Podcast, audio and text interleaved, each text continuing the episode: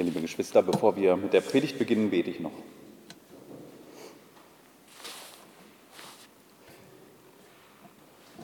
Jesus Christus, du bist der Kenner unserer Herzen und nur du allein.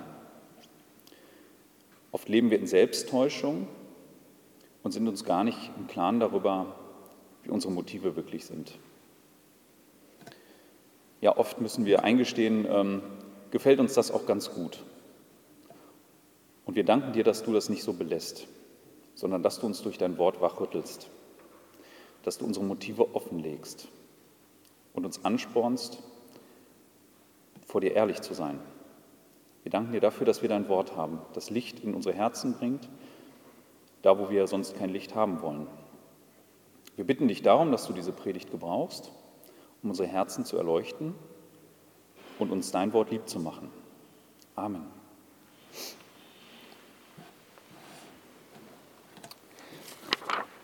Der heutige Predigtext trägt die Überschrift Bleib bei Christus um jeden Preis. Fall nicht ab, sonst wird dich das göttliche Gericht mit der vollen Härte treffen.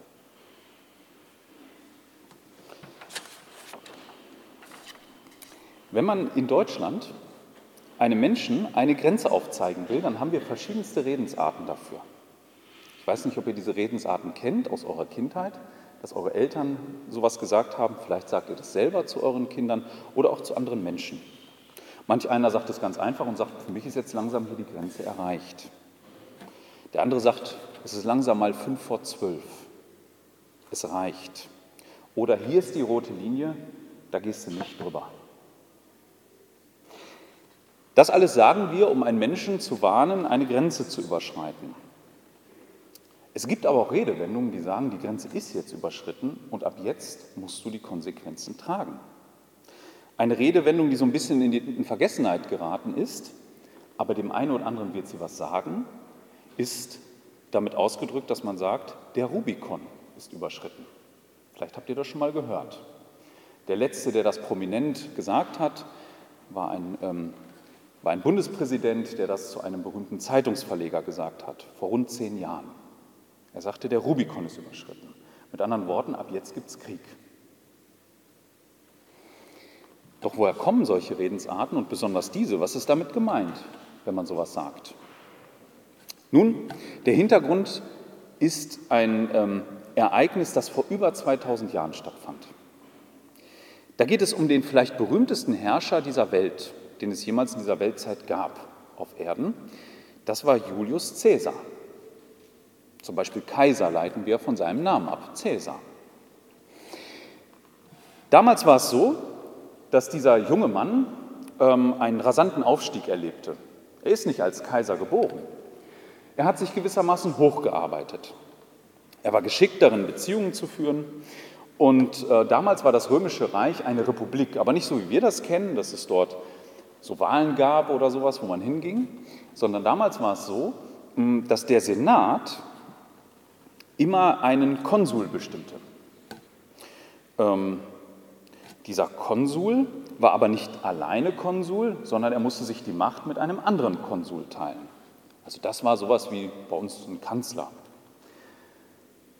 Jetzt äh, war Caesar geschickt darin, ähm, möglichst seine Macht zu festigen. Und um überhaupt in diese Position zu kommen und da oben zu bleiben, ging er ein Dreierbündnis ein, also mit zwei anderen Männern. Pompeius und Crassus hießen die. Diese drei Männer verabredeten sich, dass sie die Macht unter sich aufteilten und sie auch nicht mehr abgeben würden. Jetzt waren die Geschäfte so, dass damals äh, eben diese ähm, Konsule auch in Kriege zogen, vor ihrem Heer her. Crassus starb dabei. Er wurde auch nicht ersetzt. Und so blieben nur noch Caesar und Pompeius. Caesar machte sich dann auf auf Feldzüge nach Frankreich und Großbritannien und eroberte dort. Und während er da so seine Feldzüge machte, war sein ehemaliger Verbündeter Pompeius dabei, ihn hinterrücks abzusägen und in Rom seine eigene Macht zu festigen. Er brachte den Senat auf seine Seite und ähm, brachte den Senat dazu, Anklagen gegen Caesar zu erheben. Caesar bekam das mit Und man sagte ihm nun, also du musst jetzt kommen und dich diesem, ähm, Gericht, diesem Gericht stellen und dir deine Urteile abholen. Dazu darfst du aber nur alleine kommen. Caesar verfügte damals über ein großes Heer. Und es gab einen Fluss in Norditalien, den heute keiner mehr richtig kennt und keiner mehr richtig weiß, wo er damals verlief. Der hieß Rubicon. Und Caesar saß am 9. Januar 1909, äh, 1949 und 49 vor Christus am Abend davor, vor diesem Fluss. Und er wusste, wenn ich den jetzt überquere, gehe ich in die Hauptprovinz des Reiches. Und in dem Moment, wo ich das mit meinen Truppen tue, bedeutet das Krieg. In dem Moment, wo ich das alleine tue, komme ich vor ein Gericht. Einen Tag später, am 10. Januar, ging er mit 5000 Soldaten rüber und machte damit eine, Kriegserklärung. Und daher kommt unser Sprichwort, da hat einer den Rubikon überschritten oder der Rubikon ist überschritten. Jetzt ist Krieg. Jetzt ist es unabwendbar. Er hätte nämlich nicht mehr zurückgehen können und sagen können, alles ein großes Missverständnis. In dem Moment, wo er das am 10. Januar tat, mobilisierten seine Gegner ihre Truppen wiederum und gingen auf ihn zu. Caesar soll damals nach einem Historiker diesen berühmten Satz gesagt haben, als er, bevor er rüberging, Alea iacta est, die Würfel sind gefallen. Ja, wir kennen auch noch andere solcher ähm, Punkte, die wir beschreiben. Vielleicht der ein oder andere, der Englisch spricht, der kennt den Point of No Return. Ein Punkt, von dem man nicht mehr zurück kann. Es gibt kein Zurück mehr. In der Schifffahrt wird damit ein Punkt beschrieben, und man sagt also, ab jetzt ist die Heimat weiter weg als das eigentliche Ziel. Wenn du jetzt umdrehen würdest, hast du viel mehr Strecke vor dir, als wenn du in, auf dein Ziel weiter zusegelst. Ja, all diese Dinge, die wollen eins deutlich machen, und das machen wir Menschen ständig deutlich. Es gibt Konsequenzen für unser Handeln, die unabwendbar sind und denen wir uns stellen müssen. Und auch die Bibel kennt solche Punkte und solche Grenzen. Sie weist uns an vielen Stellen darauf hin, dass auch Gott uns Grenzen setzt im Glauben, innerhalb derer wir bleiben sollen. Wenn wir diese Grenzen verlassen, hat das ernste Konsequenzen. Das ist der Gedanke, der den Hebräerbrief durchzieht. Die ganzen Drohungen und Warnungen, die Gott dort ausspricht, sind Grenzen. Und wir sehen, dass in diesem Brief immer wieder Warnungen auftreten und die steigern sich. Und wenn man so will, dann haben wir heute den höchsten Punkt dieser Warnungen in unserem, Berg, in unserem Predigtext. Das ist die höchste Spitze. Wahrscheinlich sogar im ganzen Neuen Testament findet sich keine ernstere Drohung, die Gott ausspricht. Unser Text heute ist in Hebräer Kapitel 10 und wir finden den in den Versen 26 bis 31.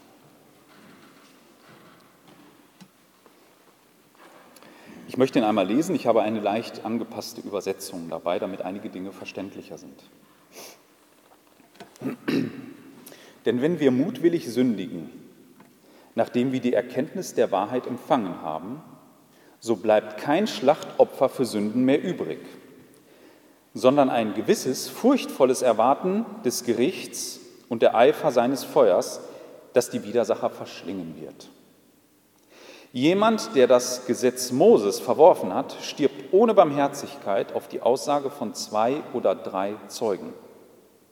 Wie viel Ärger, ärgerer Strafe meint ihr, wird der wertgeachtet werden, der den Sohn Gottes mit Füßen getreten und das Blut des Bundes, durch welches er geheiligt worden ist, für gemein geachtet und den Geist der Gnade geschmäht hat? Denn wir kennen den, der gesagt hat, mein ist die Rache, ich will vergelten, spricht der Herr. Und wiederum, der Herr wird sein Volk richten. Es ist furchtbar, in die Hände des lebendigen Gottes zu fallen. In drei Teilen wollen wir diesen Text heute betrachten. Der erste sind die Verse 26 bis 27. Dort steht, ich lese das nochmal, denn wenn wir mutwillig sündigen, nachdem wir die Erkenntnis der Wahrheit empfangen haben, so bleibt kein Schlachtopfer für Sünden mehr übrig, sondern ein gewisses, furchtvolles Erwarten des Gerichts und der Eifer eines Feuers, das die Widersacher verschlingen wird. Ich möchte erst einmal zwei Fragen an diesen Text richten. damit wir da klar sehen, was hier gemeint ist. Erste Frage. An wen richtet sich dieser Text? Bei dieser Frage schon scheiden sich die Geister und die Positionen der Ausleger gehen weit auseinander. Auch Ausleger, die ich sehr schätze, meinen, dass an dieser Stelle sich der Text an Ungläubige oder, also Ungläubige, die im christlichen Reihen sitzen, wir würden vielleicht sagen Scheinchristen richtet. Leute, die in einem Trug leben, dass sie wahre Christen sind. Und dieser Text möchte sie ansprechen. Die anderen meinen wiederum, der Text richtet sich eindeutig an Gläubige. Und daraus schließen sie dann, dass der Text lehrt, dass ein Christ sein Heil verlieren kann. Zuerst zum Thema der Scheinchristen. Beim besten Willen kann ich das nicht im Text erkennen. Der Autor bezieht sich doch eindeutig mit einem Wir ein. Sollten wir ihm unterstellen, dass er ein Scheinchrist ist und sich zu dieser Gruppe zählt? Denn er sagt doch, wenn wir mutwillig sündigen, nachdem wir die Erkenntnis der Wahrheit empfangen haben. Und später in Vers 30, denn wir kennen den und so weiter. Nein, lasst uns Gott beim Wort nehmen, so gut es die meisten Ausleger auch meinen, weil sie die Unverlierbarkeit des Heils vielleicht verteidigen wollen. Es sind Christen hier angesprochen. Wir dürfen unsere gute Theologie nicht in Texte reinstülpen, so wahr sie ist, dass ein Christ sein Heil nicht verlieren kann, wozu ich noch kommen werde. Wir dürfen sie aber nicht in alle Texte reinlegen und reinlesen. Hier sind eindeutig Christen angesprochen und nichts deutet auf Scheinchristen hin. Haben dann die Ausleger vielleicht recht, die sagen, dass dieser Text lehrt, dass ein Christ sein Heil verlieren kann? Nein, auch das nicht. Hier geht es doch nicht um die Frage, ob ein Christ verloren geht. Es geht darum, die Leser vor einem Schritt in die falsche Richtung zu warnen. Es geht darum, zu verhindern, dass sie den, wir würden sagen aus der Einleitung, den Rubikon überschreiten. Einen Punkt, der schlimme Folgen nach sich ziehen würde. Davor warnt der Autor. Ich möchte an dieser Stelle vor, einer, vor einem falschen Verständnis der Heilssicherheit warnen. Heilssicherheit bedeutet nirgendwo in der Bibel, an keiner Stelle, dass ein Christ keine echten Anfechtungen, keine Prüfungen, keine Krisen, keine Herausforderungen mehr zu meistern hat, sodass er wie im Schlaf jetzt in den Himmel gleitet und nichts mehr in seinen Weg kommt. Nirgendwo wird das gelehrt. Die Heilssicherheit soll uns doch vielmehr zeigen, dass Gott zum Heil unseren Beitrag nicht braucht sondern das Heil vollständig von ihm kommt. Gleichzeitig soll diese Lehre uns aber auch Mut machen in schweren Zeiten.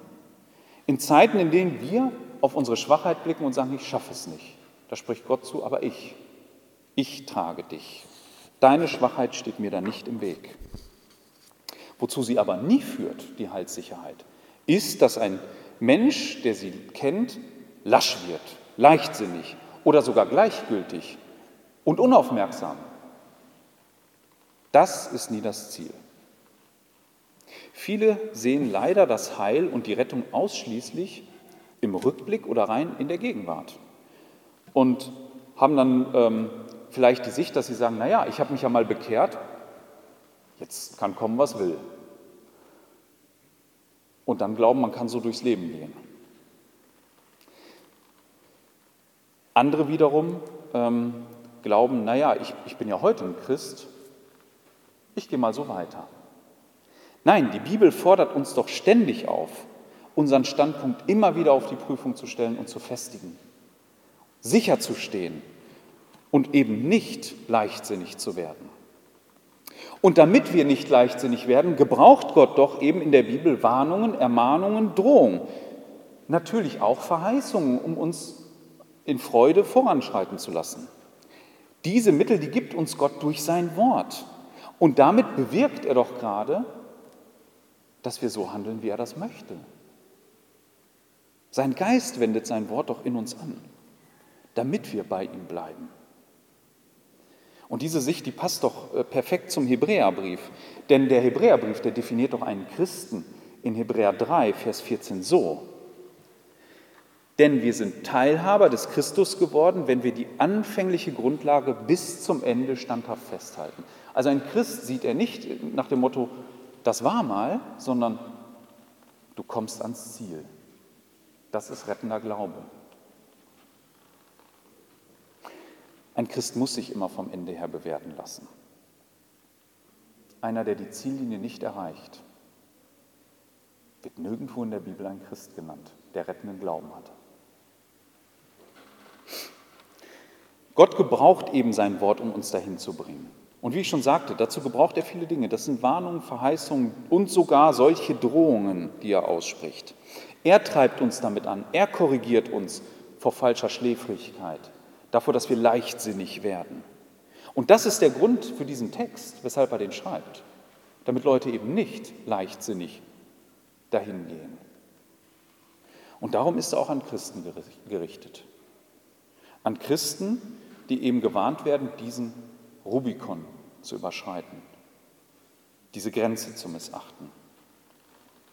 Es ist keine theologische Frage, die wir hier beantwortet haben wollen. Wenn, manchmal gehen wir hin und sagen, jeder Text muss mir jetzt meine theologischen Fragen beantworten. Wie ist das Heil verlierbar oder nicht? Nein, dazu gibt es andere Stellen und die eindeutig klar machen, das Heil ist nicht verlierbar. Aber Gott gebraucht eben Mittel, damit das Heil nicht verloren geht. Ich möchte das mit einem Alltagsbeispiel mal untermauern. Vielleicht kennt ihr auch auswendig halbwegs die Verheißung aus Matthäus 6, Vers 24 bis 34, wo Jesus in der Bergpredigt zusagt, dass es uns niemals an den Grundversorgungen mangeln wird, wenn wir als erstes nach seinem Reich trachten, also an Nahrung und Kleidung, sondern dass er uns damit versorgt. Vielleicht kennt ihr die. Käme aufgrund dieser Verheißung irgendwer jetzt auf die Idee, nicht mehr arbeiten zu gehen? Ich hoffe doch wohl nicht, ihr hättet sie missverstanden. Denn Gott gebraucht nun mal Mittel, um seine Verheißung auch in unserem Leben umzusetzen. Und Arbeit ist eins dieser Mittel. Und wenn Gott uns das Heil verspricht, dann dadurch, dass er uns durch sein Wort immer weiter zu sich treibt. Das ist seine Art, wie wir uns im Heil wissen können. Darum, dieser Text ist für Christen nicht nutzlos, ganz im Gegenteil. Er muss so gepredigt werden, wie er hier steht. Genauso. Wenn du Christ bist, dann hör auf die Stimme Gottes. Nimm ihn ernst und lass dich warnen. Überschreite niemals diese Markierung in diesem Text. Niemals. Komme, was wolle dann ist es so, wie unser Herr sagt.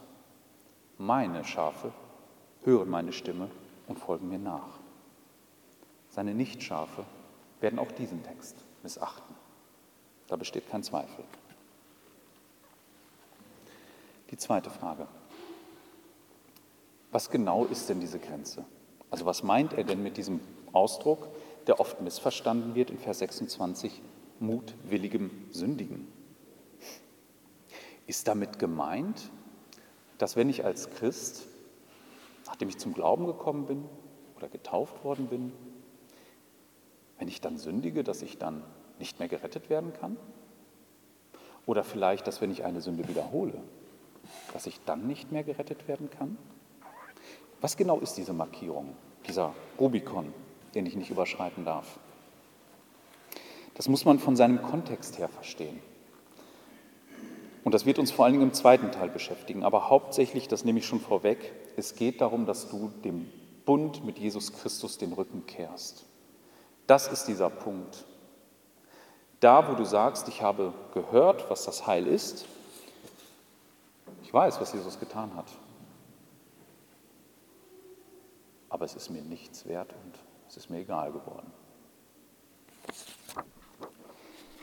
Ein Mensch, der sich so von Gottes Bund abkehrt, ist jemand, der Jesus, das wird noch später beschrieben, mit Füßen tritt, sein Blut für unheilig achtet und Gottes Geist verspottet.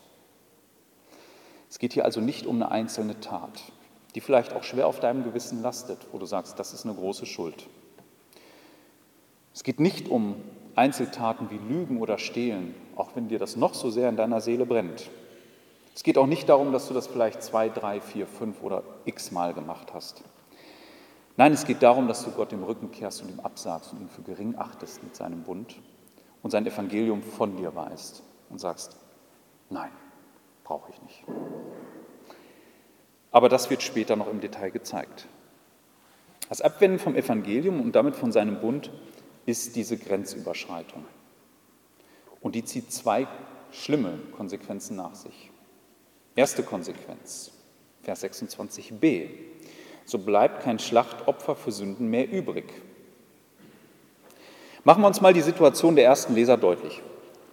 Einige schienen in der Annahme gelebt zu haben, dass sie sich einfach so von Christus abwenden könnten, zurück zur alttestamentlichen Ordnung gehen könnten, also in den Tempel wieder, dort opfern, Priester ähm, die Opfer darbringen ließen und so weiter. Und den ganzen Brief hindurch argumentiert er doch, Leute, da ist nichts, wohin ihr zurückgehen könnt. All die Opfer, die Priester, der Tempel, die Stiftshütte, all das waren nur Schatten und sie hatten gar keine Substanz. So wie ein Schatten, der jetzt hier fällt, keinen dieser Gegenstände in irgendeiner Form bewegen kann, wenn er darauf trifft. Er, er wirkt sich überhaupt nicht aus. Ich kann mit meinem Schatten hier die, an, an, diesen Altar dran und, und er wirkt sich nicht aus. Dieser Altar bleibt unbeweglich stehen. So konnten diese Schatten nichts in Bezug auf das Heil zu Gott bewegen. Nichts. Sie konnten nur abbilden, dass da einer kommt, der, der etwas bewegt, der etwas voranschiebt. Das war ihre Aufgabe. Aber an sich hatten sie keine Kraft, einen Menschen mit Gott dauerhaft zu versöhnen. Es ging nicht. Und nach Jesu Tod und Auferstehung hat sich daran nichts geändert. Im Gegenteil, die Schatten hatten sogar ausgedient. Sie hatten nicht an Wert dazugewonnen. Und das macht er ihnen deutlich.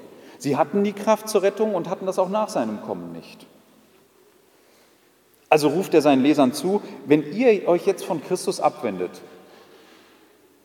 da ist nichts, wohin ihr euch wenden könnt. Nichts, worauf ihr dann noch hoffen könnt, dass ihr irgendwo Sündenvergebung erfahrt. Nirgendwo. Es gibt es nicht. Das ist bis heute der Fall.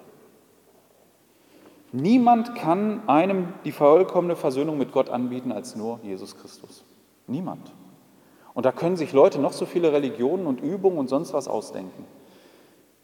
Es bringt uns nicht näher zu Gott. Nur sein Evangelium rettet. Und wenn sich jemand von diesem Evangelium abwendet, dann hat er keine Vergebung, nirgendwo mehr. Darum wende dich nie von seinem Sohn ab. Nirgendwo sonst gibt es Sündenvergebung. Nirgendwo. Es gibt noch eine zweite Konsequenz. Vers 27. Sondern ein gewisses furchtvolles Erwarten des Gerichts und der Eifer eines Feuers, das die Widersacher verschlingen wird. Wenn jemand sich so von Christus abwendet, welche Hoffnung hat er dann? Worauf steuert er dann zu? Es gibt gar keine Hoffnung. Es gibt nichts, worauf er hoffen kann, nichts, worauf er warten kann. Das, was er hier in diesem Leben hat, das muss man jedem dieser Menschen sagen, ist das Beste, was er jemals haben konnte. Danach wird es nicht besser, es wird schlimmer. Also wenn einer vom Evangelium nichts wissen will, dann ist das, was er heute hat oder in Zukunft noch dazu gewinnt bis zu seinem Tod, das absolut Höchste. Und wisst ihr, das kann man auch Leuten sagen, und das würde ich auch sagen, die gerade in der schlimmsten Situation sind. Spurgeon hat einen wichtigen Satz geprägt, der das super umschreibt. Du magst vielleicht glauben, du bist gerade am Boden. Und du denkst, schlimmer kann es ja eigentlich, also das kann danach doch nur besser werden, auch das ewige Leben, auch wenn ich kein Christ bin, kann es vielleicht nur besser werden. Dem würde ich diesen Satz entgegenhalten. Alles, was weniger ist als endlose Pein der Hölle, das ist schon Gnade. Gnade, die uns Gott in keiner Weise schuldet. Wenn du gerade nicht in der Hölle bist und nicht Höllenqualen leidest, ist es Gnade. Gott schuldet dir kein süßes Leben. Und nach diesem Text, ohne seinen Sohn, erst recht kein Happy End. Erst recht nicht. Täuscht euch nicht. Wer das Evangelium nicht glaubt oder von sich weist, der hat eine schlimme Zukunft vor sich. Die Christen, ja, an euch richtet sich dieser Text in erster Linie. Euch möchte ich ansprechen. Im Hebräerbrief steht auch, denn das Wort Gottes ist lebendig und kräftig und schärfer als jedes zweischneidige Schwert und, durch, und dringt durch, bis es scheidet Seele und Geist und Mark und Bein und ist ein Richter der Gedanken und Sinne des Herzens. Und kein Geschöpf ist vor ihm verborgen, sondern es ist alles bloß und aufgedeckt vor dem Augen dessen, dem wir Rechenschaft geben müssen. Auch deine Gedanken muss Gottes Wort durchdringen. Das gehört dazu. Auch du bist nicht verborgen vor ihm und deine Motive und das, was dein Herz im Moment beschäftigt.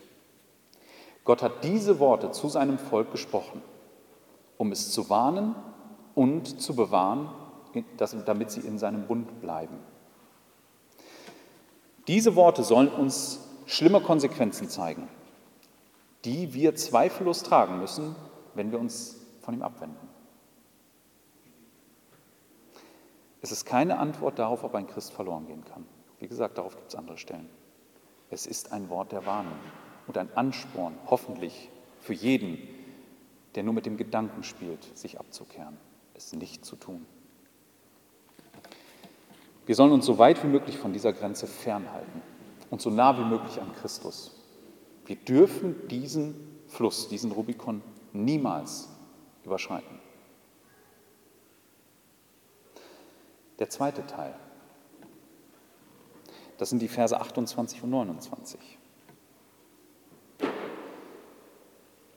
Jemand, der das Gesetz Moses verworfen hat, stirbt ohne Barmherzigkeit auf die Aussage von zwei oder drei Zeugen. Wie viel ärgerer Strafe, meint ihr, wird der wertgeachtet werden, der den Sohn Gottes mit Füßen getreten und das Blut des Bundes, durch welches er geheiligt worden ist, für gemein geachtet und den Geist der Gnade geschmäht hat?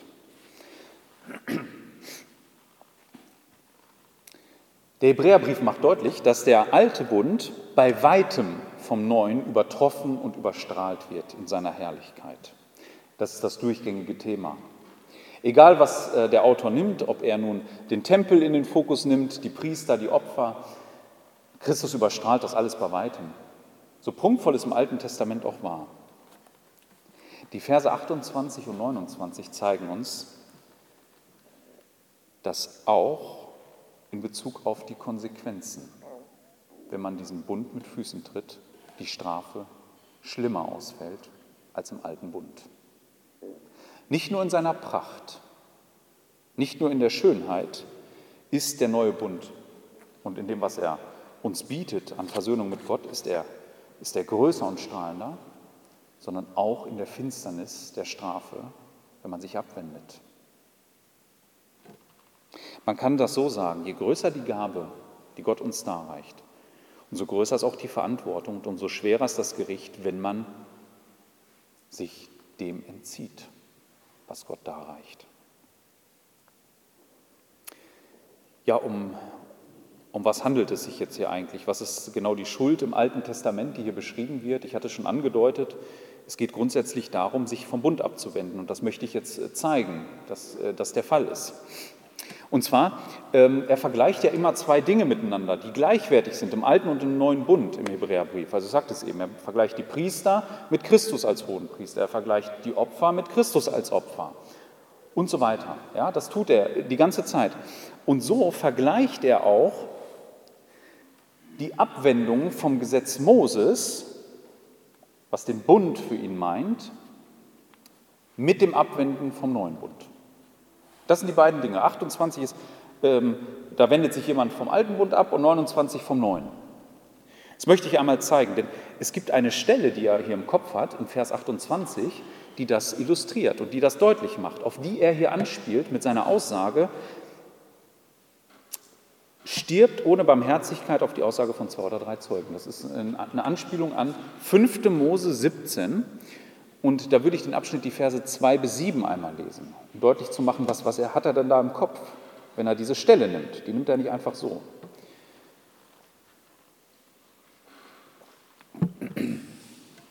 Dort steht, wenn in deiner Mitte in einem deiner Wohnorte, die der Herr, dein Gott, dir geben wird, ein Mann oder eine Frau sich findet, die das tun, was dem Herr, deinem Gott missfällt. Und jetzt kommt's, indem sie seinen Bund übertreten. So dass sie hingehen, so äußert sich das, und anderen Göttern dienen und sich vor ihnen besonders vor der Sonne und, oder vor dem Mond oder vor dem ganzen Sternenherr des Himmels niederwerfen, was ich verboten habe, und es dir angezeigt wird und du es erfährst, so sollst du eine genaue Untersuchung anstellen. Wenn sich dann der Sachbericht als zutreffend herausstellt und solcher Gräueln in Israel wirklich verübt worden ist, so sollst du den betreffenden Mann oder jene Frau, die etwas so Schlimmes begangen haben, zu deinen Toren hinausführen. Den Mann oder die Frau und sie zu Tode steinigen. Und jetzt kommt's. Auf die Aussage von zwei oder drei Zeugen hin soll ein solcher, der sterben muss, den Tod erleiden. Auf die Aussage eines einzigen Zeugen hin darf er nicht getötet werden. Die Hand des Zeugen soll die, erst, soll die erste sein, die sich zu seiner Tötung erhebt, danach die Hand des ganzen übrigen Volkes. So sollst du das Böse aus deiner Mitte beseitigen. Also hier geht es eindeutig darum, wenn er diesen Vergleich ranzieht, schaut doch mal, da ist einer, der hat Gottes Bund übertreten, der ist da rausgetreten, ähm, durch Götzendienst, dadurch wird das deutlich, der musste aufgrund von zwei oder drei Zeugen, die jetzt hintraten und das bestätigen mussten, nur dann durfte er getötet werden. Die Anklage wog so schwer, dass wenn nur ein Zeuge da gestanden hätte, man gar nicht diese Anklage weitergeführt hätte. Es gab andere Taten, da hätte man ähm, mit den Ältesten äh, noch Gespräche geführt, ja, aber hier nicht mehr. So schwer war die Anklage. Und dieser Vergleich zeigt schon, es geht jetzt nicht um eine Einzeltat wie ähm, Stehlen oder sowas, was ich vorhin sagte. Es geht auch nicht um, ein, um einen Wiederholungstäter in diesem Sinne, sondern es geht darum, dass einer wirklich sich von Gott losgesagt hat und anderen Göttern hinterhergeht und den alten Bund überschreitet und sagt, ich glaube nicht an diesen Gott und seinen Bund. Ich bin weg. Konsequenz war klar im Alten Testament, Tod durch Steinigung. Demgegenüber steht jetzt der Vergleich in Vers 29. Da macht er eine rhetorische Frage und sagt also, wie viel schlimmer wird das denn sein, wenn, und dann nennt er den Sachverhalt, der das Gleiche widerspiegelt also sich vom Bund abwendet. Und das charakterisiert er mit drei Dingen. Wie kann man denn erkennen oder wie, wie charakterisiert sich denn einer, der, der äh, sich vom neuen Bund abwendet? Nun, er tritt den Sohn mit Füßen. Und damit meint es nicht, er tut ihm weh, sondern er, er verachtet ihn. So wie wenn einer über die Straße geht und irgendwas wegkickt, was in seinen Augen nichts wert ist. Das ist hier wohl gemeint. Genauso macht das mit dem Blut des Bundes. Das achtet er für gemein, also überhaupt nicht würdig, in irgendeiner Form ihn vor Gott gerecht zu machen. Er spricht ihm die Kraft ab, dass er mit Gott durch das Blut versöhnt wird. Und er hat den Geist der Gnade geschmäht. Das Wort benutzen wir vielleicht gar nicht mehr so. Ja, wir kennen Schmähgesänge. Das meint so viel wie Spott oder Lästern. Da ist ihm gespottet worden. Das ist das, worauf ähm, auch unser Text, den Sven zur Einleitung gelesen hat, ähm, anspielt. Es ist im Grunde der Sachverhalt, dass einer die Botschaft ablehnt. Die Botschaft vom Evangelium. Da ist einer, der verachtet Christus, tritt ihn mit Füßen, er kann auch nicht glauben, dass das Blut Christi in irgendeiner Weise vor Gott gerecht macht und er verspottet den Heiligen Geist, indem er diese Botschaft abtut, als wäre das irgendetwas Beliebiges. Ja, das ist diese Sünde, die als Lästerung des Geistes bekannt ist. Und diese Sünde kann nicht vergeben werden. Sie wird es nicht. Nie kannst du Jesus und das Evangelium herabwürdigen und glauben, gerettet zu sein. Niemals. Das gibt es nicht. Kein Mensch, der das tut, ist gerettet. Es gibt Leute, die in der irrigen Annahme leben, man könnte auch ohne Jesus vor Gott bestehen. Diese Sünde erweist ihm ganz klar eine Absage. Er sagt, das gibt es nicht. Du kannst dich nicht gegen Jesus wenden und dann glauben, in irgendeiner Form zu bestehen. Du wirst zweifelsohne gerichtet. Unser Text unterstreicht das dadurch, dass er noch eine bestimmte Zeitform benutzt, die eins klar machen soll. Also die richtet sich an die Zukunft und blickt auf die komplette Vergangenheit zurück. Also man muss sich das so vorstellen, als wäre da jetzt einer im Gericht. Es ist Ende und er steht da. Und dann wird zurückgeblickt und da wird gesagt, so, du hast Jesus verächtlich behandelt im Rückblick. Ich kann das alles sehen. Dann, du hast geglaubt, dass das Blut dich nicht, retten, dich nicht retten kann. Und du hast den Heiligen Geist verspottet, indem du das Evangelium abgelehnt hast. Und das alles im Rückblick wird das deutlich. Und das ist der Abfall vom neuen Bund, dass man im Grunde hier diese Grenze überschritten hat, diesen Point of No Return. Ich halte es übrigens nicht für einen Zufall, sondern wahrscheinlich ist das von diesem Autor so beabsichtigt, dass er nicht einfach sagt, hätte es auch einfacher sagen können, ne? warum nimmt er die drei Dinge? Ähm, dass er eben drei Dinge nimmt, weil er vorher äh, gesagt hat, im Alten Testament gab es drei Zeugen. Zwei oder drei Zeugen. Der nimmt das Maximum und stellt hier drei Dinge für denselben Sachverhalt. Die kann man nicht trennen. Also du kannst jetzt nicht sagen, okay, ich habe nur eine davon begangen, sondern das ist eine Gesamtschau, die sich in drei Dingen äußert.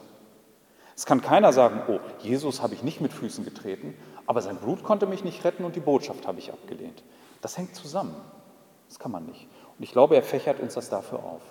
Und er stellt uns dann die Frage, ja, wenn du all die Reichtümer im neuen Bund betrachtest, die doch so viel größer sind als im alten, das hat, hat er jetzt neun Kapitel lang deutlich gemacht. Und das alles weißt du jetzt einfach von dir. Und du weißt, im alten Bund sind da Leute gestorben. Was glaubst du, wird er jetzt tun? Was wird Gott jetzt tun? Das ist die Frage. Glaubst du, dass er darüber einfach hinwegsehen kann? Nur weil du im ersten Moment jetzt ungeschoren davon kommst, scheinbar, weil dich keiner rausschleppt und steinigt. Unser Text gibt uns keine abschließende Antwort aber ein Hinweis, wo die Antwort zu finden ist auf diese Frage, wie schlimm es denn eigentlich sein kann. Und das ist der dritte Teil, Verse 30 bis 31. Denn wir kennen den, der gesagt hat, mein ist die Rache, ich will vergelten, spricht der Herr. Und wiederum, der Herr wird sein Volk richten. Es ist furchtbar, in die Hände des lebendigen Gottes zu fallen. Hier sind Leute angesprochen, die Christen sind. Denn sie kennen Gott, das setzt er zumindest voraus. Sie wissen über ihn Bescheid. Es gibt einen schweren Irrtum, den dem viele leider heute immer noch erlegen sind, die vom sogenannten lieben Gott immer reden. Gott ist ohne Zweifel Liebe, das sagt die Bibel. Daran besteht gar kein Zweifel. Aber darauf können wir ihn nicht reduzieren. Gott ist auch ein guter und barmherziger Vater, den wir anrufen dürfen, aber eben nur für die, die durch seinen Sohn mit ihm versöhnt wurden. Es gibt eben nur dieses Entweder oder. Entweder ist Gott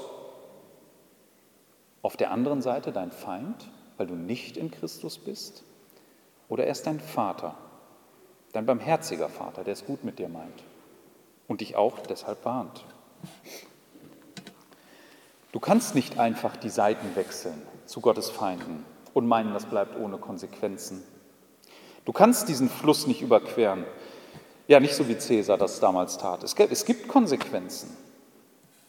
Wer sich auf die Seite der Feinde Gottes schlägt, der, der wird Konsequenzen tragen müssen, zweifelsohne. Mose hat zum Abschied dem Volk ein Lied mitgegeben. Und daraus stammen diese Zitate. In diesem Lied, in 5. Mose 32, ging es darum, dass er noch einmal dem Volk zusammenfasst, wie sie Gott denn erfahren haben in den zurückliegenden Jahren. Wie er sie gerettet hat aus Ägypten, wie er sie bewahrt hat in der Wüste, wie er sie beschützt hat. All die guten Sachen, wie väterlich er sie umsorgt hat. Aber einen Aspekt lässt er nicht aus. In den Momenten, wo das Volk sich dem Götzendienst zuwandte, hat Gott sich gerecht am Volk. Das ist mit dem Satz, mein ist die Rache, ich will vergelten, spricht der Herr. Und er hat auch sein Volk gerichtet. Der Herr wird sein Volk richten. In dem Moment, wo sein Volk seinen Bund übertrat, verließen sie seinen Schutz. Sie bekamen die volle Härte seiner Rache zu spüren. Und einige mussten sogar sterben dafür, in dem Moment. Es ist doch erstaunlich, dass dieser Satz, mein ist die Rache, ich will vergelten, spricht der Herr,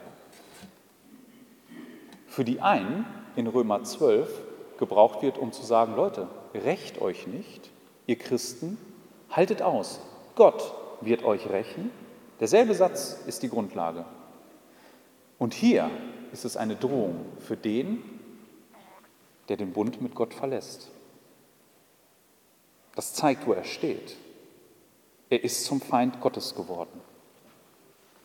Dieselbe Hand, die uns Christen umsorgt und schützt, wird jeden hart treffen, der seinen Bund verlässt.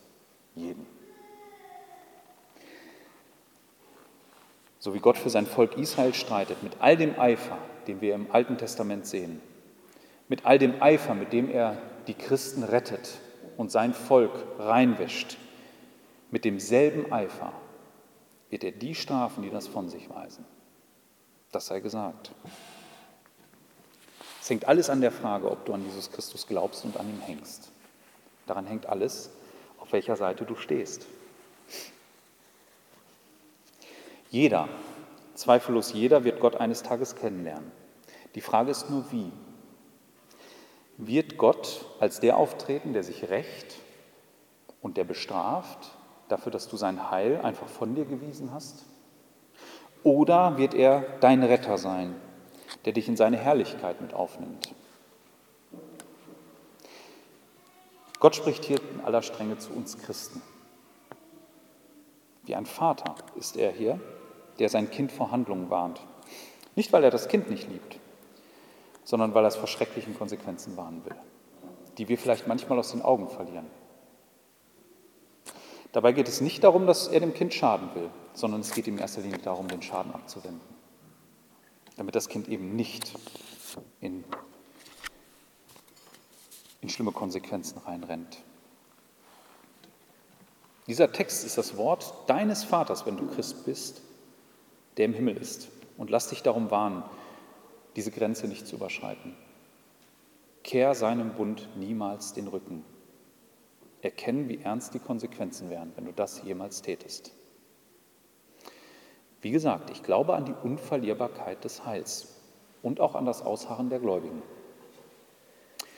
Ich glaube aber auch, das sagte ich schon, dass Gott Mittel gebraucht, um uns eben in diesem Heil zu halten und in seinem Bund zu bewahren. Und das tut er durch sein Wort. Ich möchte darum ein paar Dinge ansprechen, um dich anzuspornen. Situationen, in denen du dich vielleicht wiederfindest. Wenn du merkst, dass dein Glaube sich verflüchtigt hat oder dass du in der Gefahr stehst, dich vom Glauben abzuwenden oder einfach den Glauben auf die lange Bank schiebst, dann lass dich warnen. Du befindest dich in ernsterer Gefahr, als du denkst. Du bist vielleicht gerade in der Situation, dass du mit dem Gedanken spielst, ob der christliche Glaube so für dich noch Sinn macht. Du erfährst vielleicht Widerspruch von deinen Mitmenschen, kannst vielleicht ernste Glaubensfragen, die dich beschäftigen, nicht lösen. Vielleicht hast du mit Widersprüchen, die du vermeintlich in der Bibel entdeckt hast, zu kämpfen. Sagst, ist das denn so schlüssig? Kann ich das überhaupt so glauben? Ist das wirklich Gottes Wort? Das hast du vielleicht früher einfach bejaht und jetzt sind da ernste Zweifel. Vielleicht ist es aber auch so, dass du auf dem Sprung bist in ein anderes Leben. Vielleicht haben dich Karriere und Luxus äh, gefangen genommen. Vielleicht übt aber auch gerade eine andere Religion oder vielleicht so allgemeine Lebensweisheiten einen unglaublichen Reiz auf dich aus. Lass dich warnen. Überschreite den Fluss nicht. Bleib innerhalb der Grenzen seines Bundes. Die Konsequenzen wären für dich verheerend, wenn du diese Grenze jemals überschreitest, bei all den Zweifeln und allem, was da ist. Setze alles daran im Glauben, an ihn festzuhalten. Alles. Was immer es dich kosten mag. Und wenn es dein eigenes Ansehen ist. Bitte und flehe ihn um Hilfe an, wenn du selber die Kraft nicht mehr hast. Such Rat und Trost in seinem Wort und bei deinen Glaubensgeschwistern, die dir helfen. Aber nimm nie diese Option wahr, einfach das alles hinter dir zu lassen. Vielleicht gehörst du aber auch zu denen, die in jungen Jahren zum Glauben kamen, vielleicht im Glauben erzogen wurden und schon von Kindheit an glauben. Der Glaube war für dich immer da. Es war selbstverständlich, dass Jesus dein Herr und dein Retter ist. Du blickst zurück auf deine Jugend und siehst deinen Enthusiasmus, dein Feuer, mit dem du Christus geliebt hast in dieser Zeit. Du hättest alles für ihn getan in der Rückschau und hast vielleicht auch vieles erduldet. Das wird nächstes Mal das Thema sein. Das haben die Adressaten auch getan. Heute brennst du fast nicht mehr. Die Aufgaben und Verpflichtungen in deinem Leben haben Christus verdrängt. Und andere Dinge sind dir wichtig geworden. Vielleicht sind es die vielen Aufgaben, die dich gerade überfordern. Du stehst vielleicht mittlerweile schon fast mit einem Bein in diesem Fluss. Bist vielleicht schon bis zur Hüfte drin und merkst gar nicht, wie du da überhaupt hingekommen bist. Das war so schleichend über die Jahre. Es war nie eine bewusste Entscheidung, aber du hast einfach den Fokus verloren. Du weißt gar nicht, warum das so gekommen ist. Und wenn du an diesem Punkt bist Gottes Wort in dein Herz dringt mit diesem Text, dann ist es noch nicht zu spät. Dann hat er dich gerufen. Hör auf Gottes Wort und lass dich warnen. Kehr um und bitte ihn um Vergebung. Bitte ihn, dass er sich dir aufdrängt, dass er dich nicht einfach so gehen lässt. Er soll für dich doch das Höchste und Wichtigste sein, darum bitte ihn. Vielleicht gehörst du auch zu denen, die die Botschaft klar vernommen haben, die Botschaft vom Evangelium. Und du weißt all das, was ich heute hier gesagt habe. Vielleicht bist du sogar noch besser in den ganzen Lehren. Du hast vielleicht tausendmal gehört, dass ähm, du fest an Christus glauben sollst, aber es hat dich kalt gelassen. Nun, dieser Text ist in erster Linie nicht an dich gerichtet, aber dennoch möchte ich ein Wort an dich richten. Vielleicht magst du unauffällig in den Reihen der Christen immer gesessen haben und die haben dich einfach dazu gezählt. Hätten sie in dein Herz blicken können, wäre ihnen klar geworden, dass das nicht ernst ist. Bisher hast du nur mitgespielt. Ich muss dich warnen. Gott wird deinen Zustand nicht ungestraft lassen. Du kannst dem nicht entkommen. Vielleicht gehörst du auch zu dieser Fraktion. Ich habe mal so jemanden kennengelernt in jungen Jahren, der sagte, ach, ich bekehre mich später, wenn ich alt bin. Spiel keine Spielchen mit dem Glauben. Weißt du überhaupt, ob du das irgendwann mal kannst? Ich meine, wir alle glauben ja, dass unser Leben so endet, dass wir friedlich auf irgendeinem dick und gut gepolsterten Bett unter schweren Decken einschlafen und alles ist friedlich. Aber wenn wir die Realität uns angucken, ist das den wenigsten vielleicht vergönnt, so zu gehen. Viele sind vom Tod überrascht, und der ein oder andere stirbt nachts und merkt es gar nicht. Schläft abends ein und das war's für ihn. Von Unfällen und all der Dinge mag ich gar nicht reden, aber ähm, wenn du ehrlich jetzt wärst und es würde dich heute Abend treffen und du wärst in dem Zustand wie vor diesem Gottesdienst, wo wärst du dann? Wo würdest du landen?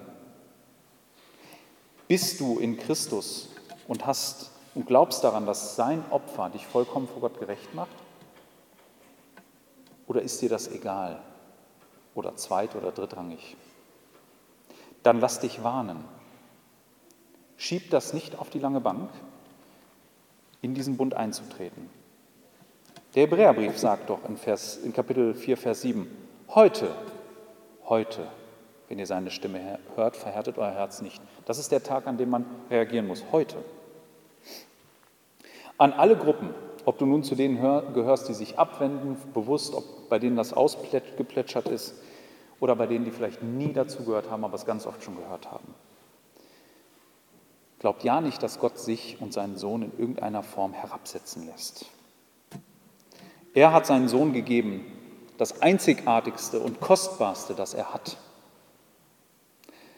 Es ist daher die entscheidende Frage, wie gehst du mit seinem kostbarsten Schatz um, mit seinem Sohn?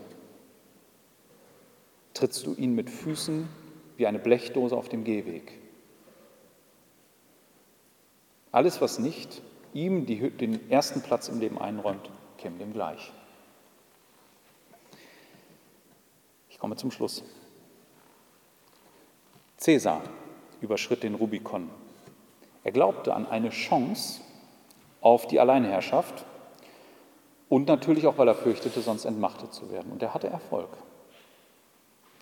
Für jemanden, der den Bund mit Christus verachtet und auch die Grenze des Bundes überschreiten will und ihm den Rücken zukehren will, gibt es hingegen keine Hoffnung, keine Chance.